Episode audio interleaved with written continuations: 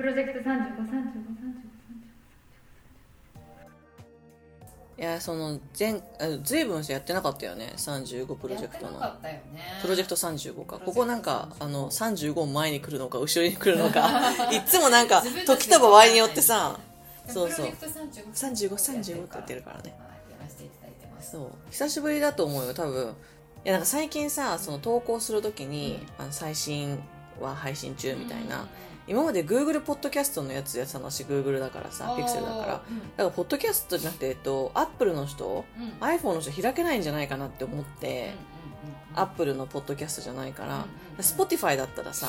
まあ、より開きやすいかなって思ったんで、そうだね Spotify のやつを載せるようにしてて、そうだね Spotify ってさ、多分マキがやってくれてるんだと思うんだけど、ん。そのプロジェクト35はシーズン2になってて、それ以外はシーズン1になってるじゃん。だからそのソートができて、プロジェクトあシーズン2みたいな。はいはいそしたらソートでプロジェクト35がドンって出るわけ。なるほどで、そうすると最新配信日みたいなのが見られて、へえそうそう。それは多分7月とかだった気がするんだよね。そっかそっかなるほどねそうそう。えそれで言うとさなんかそあのアップルのやつはリンク貼らないよねなりちゃんアップルのやつで貼る貼るのが一番いいんじゃないの？だからアップルじゃないから貼れないのよ。あそういうことかそうそうあもうこのアップルのこの紫のこのアプリのポッドキャストってやつってやっぱり Google のピクセルだと入入らないんだだってアップルポッドキャストだから。なるほどだから Google ポッドキャストだから。同じ内容をカバーはしてるんだけど、そうかそうなるほどねそっかそっかそう今その話をしていたのよ。いや私なんかこれもバンコク共通のというかどの携帯でもいけるアプリなんだとばかり思ってたわそうそうそう。それはアップルの初期、初期、初期搭載されているアプリの一つでしょ？そうか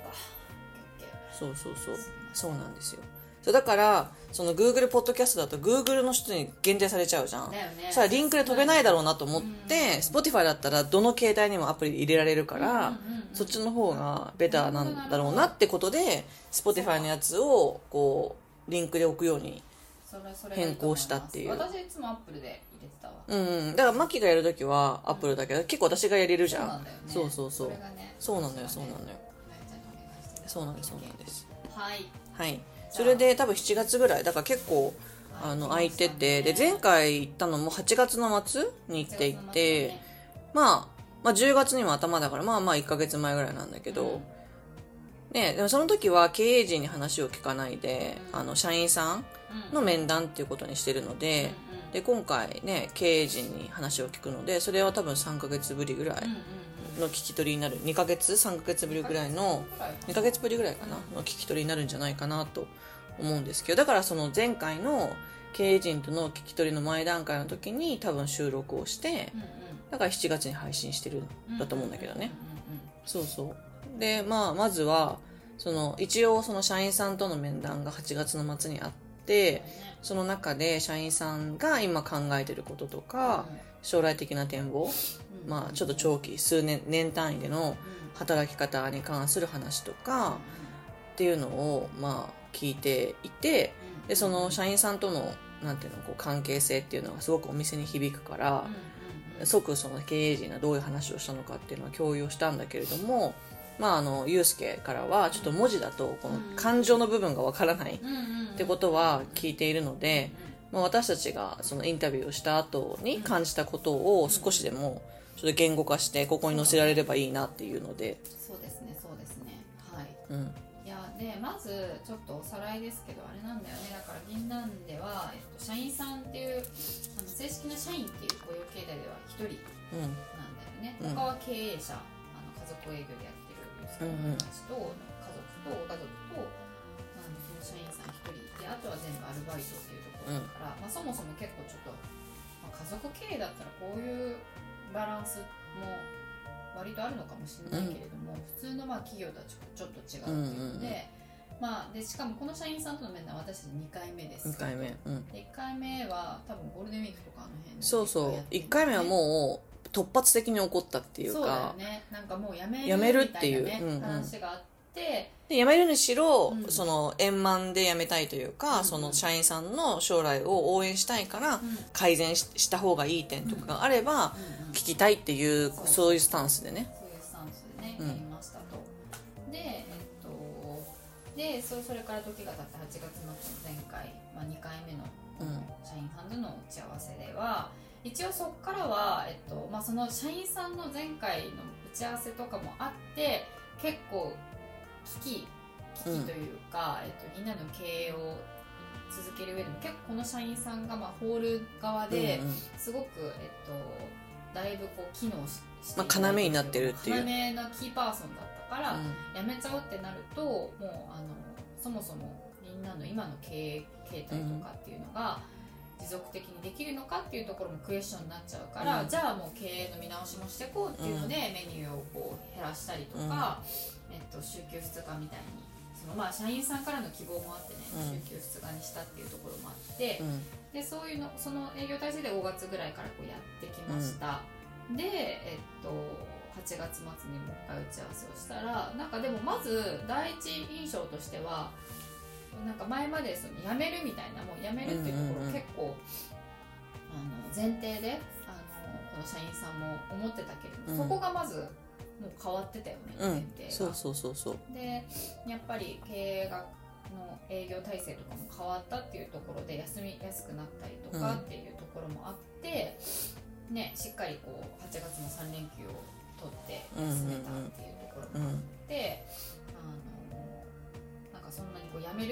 選択肢が薄まってきてるっていうのが、あのそこは一個ポジティブなみん。なとしては良かったかなって思ったんだよね。あとなんかそのそういう制度的な面っていうかちゃんと休養を取れたとかその面もあるけどその一方でその社員さん自身も銀杏に対する特別な気持ちっていうのは多分そもそもあって、でそれがやっぱりあの結果出てくる、うん、うん、でもまあそこにばっかり頼っちゃいけないと思うんだよね体制として、うん、やっぱりその彼女が長期的に本当にどういうライフライフステージに立っていったとしても銀杏で働き続けられるような制度設計を今から整えていった方が絶対にいいと思うし、で彼女がホールにいるっていうことが一個その銀杏にとっては絶対にプラスに働いているから、だからまあそこはうまくこう話し合いながら、可能な限りこう柔軟に体制を変えていこうみたいな、っていうふうにした方がいいだろうなっていうふうに思ったよね。だその、社員さんの言ってることを全て鵜呑みにするわけじゃなくって、社員さんの希望も聞く、その上でどう柔軟に対応できるかってところをこっちもあのなんて寄り添うっていうか、まあ、できないことはできないしさ、そのなんか昇給を倍にしてくれって言ったらそれ無理な話じゃん、そういうのはできないけどできる範囲内で彼女が働きやすいようなお店作りっていうのは、うん、一つ必要だろうな。そうそうそうそう、うん、いやそうなんですよ。っていうのもえっとえっとまあそのこの社員さんが辞める騒動が起こった後に一方でじゃあ銀杏であのじゃあ辞めた後も家族経営でこの家族のメンバーでこう経営を続けていくっていう体制でやろうかっていうふうに思ってたんだけど、うん、家族側のメンバーでもやっぱりおかみさんの体調不良とか、うん、まあ、あとまあもっともっと中長期的に考えるとねこのゆうすけくんとかゆうすけくん夫婦のライフスタイルもちょっと変わっていくし、なんかこう結構いずれにしてもギリギリな家族経営だけでやるとしてもギリギリな、うん、あの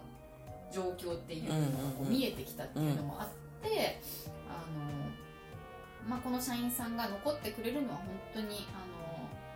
みんなにとってもプラスだし、うん、じゃ残ってくれるならばそうやって持続的に働けるような、えっと、仕組みをこう作っておいて、でももし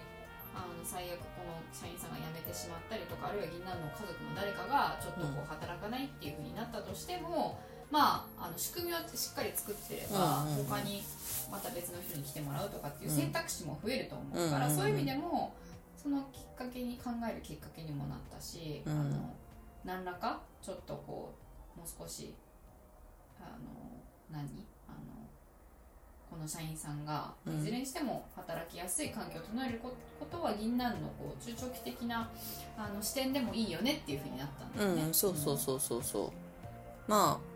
そうね。本当にこの多分酷暑にやられて皆さんどんどんちょっと体調崩していってしまったっていうのがあったから、ね、やっぱりそういうことをきっかけに働き方をもう少し見直すってことはしなきゃいけないし、ね、やっぱり休みを取らないとその次の日のいい働きにはならないからさ。多分この面談を通して常に思ってたのはその社員さんじゃなくて経営陣ともね、面談を通して分かることってやっぱり彼らが働けば働くだけインカム増えていくわけよね、現実的に。だからそこに対して恐怖心があるっていうか、働かないって選択がなかなか取れないっていうのがあるから、そこをちょっとでもサポートできたらいいよねっていう。そのなんか週にさなんていうの？週に5日休めて言ってるわけじゃないじゃん,、ただこの月曜日週休2日にしたらどうですかとか、お盆をフルで働いたんだったら、その次の週は3日連休したらどうですかとか、そういう感じでその働き方のこうなんていうの緩急をつけるっていうかで実際その3連休があったことで社員さんはすごい良かったっていうふうに言っていたしやっぱりそういうふうにある程度こうゆとりを持った経営スタイルにしていかないと多分いずれにせよこうなんていうの総倒れになってしまうところなんだろうなっていうのは思ったからだからそこはねやってった方がいいなって思うのと多分そのために多分そのユースケとかは実際数字でその3連休があったとしても売り上げが上がったってところを見たいっていうことだったと思うんだけどそれでマキがさフリーで、まあ、数ヶ月ちょっと見てくれたけどその時はあれだよね。まだえっと雑費が記入されてなかったかなんかで利益率が見られないみたいな話だったよね。そうなんだよ売り上げはわかるけど。そうそうそうそう。そうなんかあとは、えっと、結構改めてフリーであの銀杏のこう年間のそのなんていうかあの収支みたいな、うん。年間というか年間もそうだし各月ごとの収支を見ていくと結構月によって、なんだ、えっと、結構ばらつきがあって、特に銀杏って今あの12月が起床というか、うん。あの12月スタートのこう会計うんうんうん年度みたいな形になっていて11月とか12月にすごいなんか税金とかでこう持ってかれる分がすごいあ,、あって12月11月のこう利益がマイナスになってたりとか、だからこう多分あのなんだろう見ていく感じとして1年間もでも見ていくんだけれども四半期とか、うん。なんかあんまり単単月で見てもうん。ちょっとこう意味がないかなっていうふうに思ってきたから、うんうん四半期ごととかで見てってでちょっとなんか一応同業他社うん。飲食サービス業でのその一般的な営業利益率と比べてどうなんだろうとかっていうのはちょっと今見ようかなっていうふうには思ってるんだよね。で少なくとも、えーっとこの4月から6月とかその上期の,、うん。あの割と始まりの部分に関しては同業他社なり、まあ、あとは前年期と比べてもプラスにななってるから、はいはいい。いかなっていうふうにはうんうんうん。言ってるっていう感じですかね。あとあれだよねその社員さんとの面談のでも話してたけれども、その厨房の人を一人減らしたじゃない？でそれが意外に回ったっていうことで、うんうんもちろんそのお互いのヘルプうん。をしながらだっうんたから大変だったとは言ってたけれども、うんだからこれでこう繁忙期の夏が乗り越えられたってことは、うん。これいけるよねっていう感じになっていてうん。だから新たに厨房の洗い場に人を雇わなくてよくなったっていうのがあるから、それはかなり浮いたんじゃないかなっていう。ふうには思うよね。で次多分見なきゃいけないのはその C56 だったり C56 で789か。789を多分ここれから見なきゃいけないと思うんだけど、そこを見てその昇給ができるかどうかっていうその交渉を今日した方がいいのかなって思うけどね、あそのなんていうの？えっ、と今の789はまだ出てない気がするからあれだけど、その実際にえっと、社員さんからこのぐらいの昇給を望みたいっていう話が出ていて、それが実現可能かどうかっていうのを、こちらの見解、数字的に見ていけるっていう見解と向こうの了承を得た方がいいんじゃないかなって、なんかさでもそこがさあれじゃなかったっけ？前話してちょっとやっぱりこの新しい営業体制にして1年ぐらいこう回してみてで、えっと、来年度とかであのその給与体系とか昇給とかっていうところをいけるかっていうのを考えようみたいな話になじゃあ12月終わってからってことか。ああそうねそうね。11月で終わって。そうそうそうそう。じゃあそれもそれも社員さんに伝えてもらうってことを言った方がいいかもね。うんうんうんその方がいいかなと。なるほどなるほど。思いますね。はい。まあだから今フリーを見て見ながら去年との比較とかしてこう見た結果、ちょっとこうぱりフリーへのタイムリーな反映とかがなんかできてなかったり結構人手で入力してるところもあるから、あのなんか数値が異常値があったりとか、うん。月によってマイナスとプラスであの同じ項目なのに入ってたり入入ってなかったりとかがあるのでその辺一回ちょっとフリーをなんかどういうふうにあの反映してってるのかっていうところは正しい経営数値を理解するためにはうん。一回もうちょっとちゃんと理解が必要かなっていうふうに思ったんで、多分本人も頑張ってこうなんかデータ化しようとしてるんだけど、うん。うんその入れ方とかがう月々でまちまちになっちゃうと、ん。そのこっちとしてはその数字を頼りに経営状態を見るこっちとしては、これが正確な値なのかっていうのが判断しかねると。やっぱりそのまあ細々としたねあの小さいこう改革は必要だけれども、全体としてトータルでどこをどうバコッと改革したらいいかっていうのを知るためにはやっぱりこの数値っていうのがすごく必要で、うん。それがこうコンスタントに確実に反映されるとこっちとしてももう次の機会にこういう提案ができるとかを、あの言いやすいから、やっぱりり結果ここに戻ってきたねっていう。やっぱフリーの交通整備整備をしましょう。をしましょうと、はい。でこれは結構前々からずっと最初の方からもずっと言っていて、うんうんうんでもあまりに細かくこう雑費を分けるとかっていうことを最初は言ってたけど、うん。そこじゃないよねみたいな、うんうんうんで話になって、一旦それはこう置き去りにしたまま、うんこう次々に問題がこう噴出するから、うんその対応をしていたけれどもまあちょっと1年間ぐらい経って状況が見えてきたから、うんじゃあもう一回こう初めの点にも戻って、やっぱこの交通整備をして数値化をはっきりしていった方が、今後何をどう改革してでしたらいいのかもより明らかになるから、うん。ただ多分その店主の性格を考えると、うん。でも彼は頑張ってると思うのすごく、でもやっぱり営業時間は長いしそこまでこう手が回んないからちょっと一度こう付き合わせて作業日を作ってうん。我々と一緒うんにうん。こう話しながらここはこれだよねここはこう入れた方がいいよねっていうのをする日を打ち合わせにしてもいいんじゃないかっていう。ね。そうだと思います、ていうところですね。はい。うん、まあそうね。だからそれを一応その12月11月までが年度の締めでうん。12月から始まるし、うんうん。まあ、それを今がいいチャンスだと思って、今日は10月の頭に撮ってるから、うん。それは11月の回でやりましょうか。今回は経営陣とのその面談をしつつ夏の営業なんかこう数値とか見てると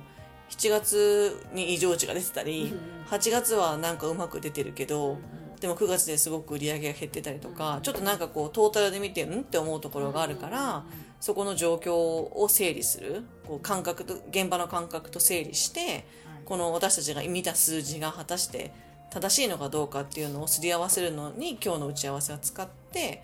で次の、えー月11月はこの交通整備を作業日として設けて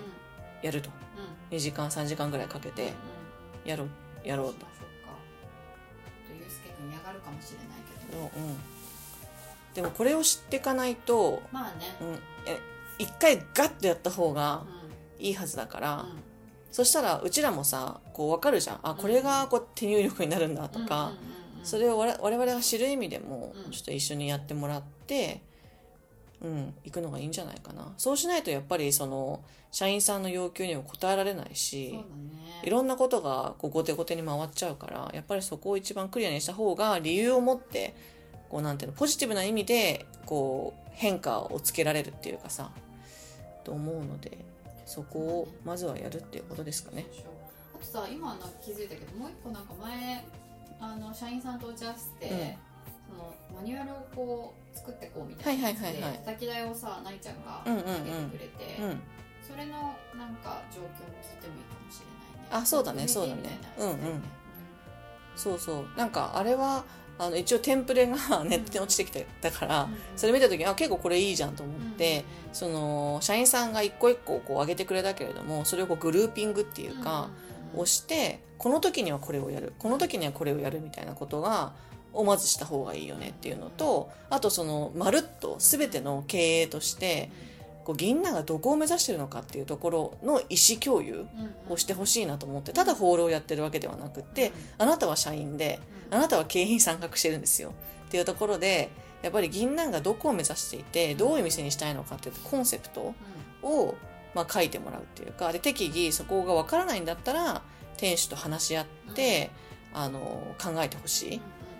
っていうことを、まあ、宿題にして出させていただいて、まあ、それが、まあ、今日帰ってくるんだったらそれを見たいし、まあ、帰ってきてないんだったら次の時までに、あの書いてもらえるといいなっていうところで、まあ、できればなんていうの12月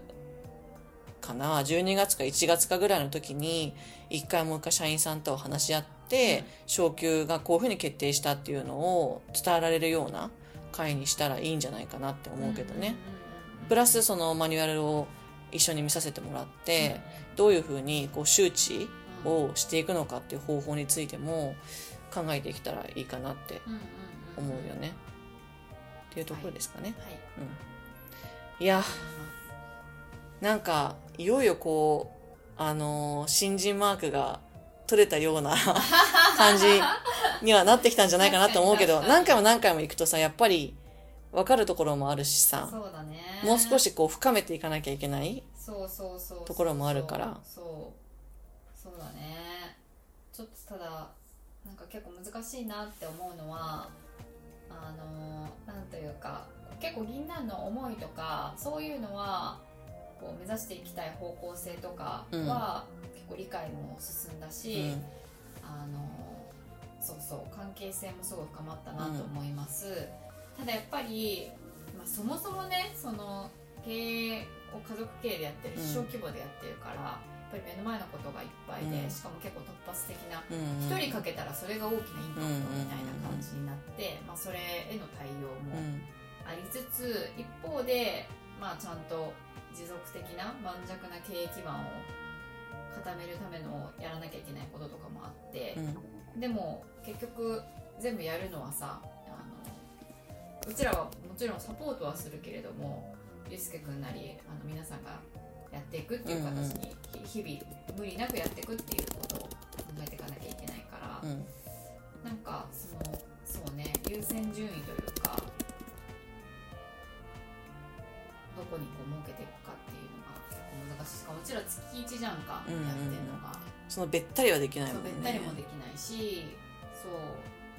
ある程度はその経営側の人たちがメタな視点も持たなきゃいけないっていうかさ、んんそこがね難しいよね。難しいよね。結局この半年まずあのお試しでやってた中でもさこうやろうって思ってたことじゃないことを結構、まあ、やって、まあ、結果的にそれがちゃんと形になって、うん。それを週休2日なりメニューを削減っていううん。のは、結構あの形になったから良かったかなと思うものの、なんというかこの先半年なり1年とかで、まあ、そこをちゃんとやっていけるかなっていうのは正直、あのうん、チャレンジだなとは思ってる。うんうん。いやこここからなんか本質が見られてくるよね。そうそうそうそうそうそう,、そう今はこちらは結構こうテイクすることが多いっていうかさ、うん。そのいろんな情報を知ってうん。テイクすることが多いけど、うん。じゃあそれを踏まえて、うん。今度あなたたちギブだよっていうね、うんうんうんうんうんそうそうそうそういやうちらがね。うちらがね、そううんこう与えていかなきゃいけないじゃん。うちらの価値を与えていかなききゃいけないかそうだらから価値がね本気に本当にこう発揮できるかっていうし進化が問われます、ね、進化が問われます。問われます、コンサルタントとしての進化が問われます。はいピヨピヨピヨピヨ、まあ、あのコンサルタントがどこまでやってくれるのかそうそうそうそうそうそうね、まあまあまでもまあ楽しんでやることが大事だし多分ユうスケもこう我々と話すことで知ることも多いと思うし、うんうんうん。自信がつくことも多いとあ思うからそね。そこをまあ重視しながらうん。時には厳しい目で。はい。私基本的に鬼の目だから。そうそう。って感じですかね。オッケーオッケー、はい、OK です。はい、はい、じゃあこんな感じで今日はあの行きましょうか。それではまた。それではまた 今日はここまで。ご意見ご感想は35右左アットマーク gmail.com までお待ちしています。35は数字の35右左はアルファベットで右左です。インスタも同じく35右左でやっています。エピソードに合う写真を、えー掲載していますのでぜひ見つけに来てください。いいねと思ったらいいねを押してもらってメッセージを送りたいなと思ったらインスタのコメントやダイレクトメッセージ G メールまでお寄せください。お待ちしてます。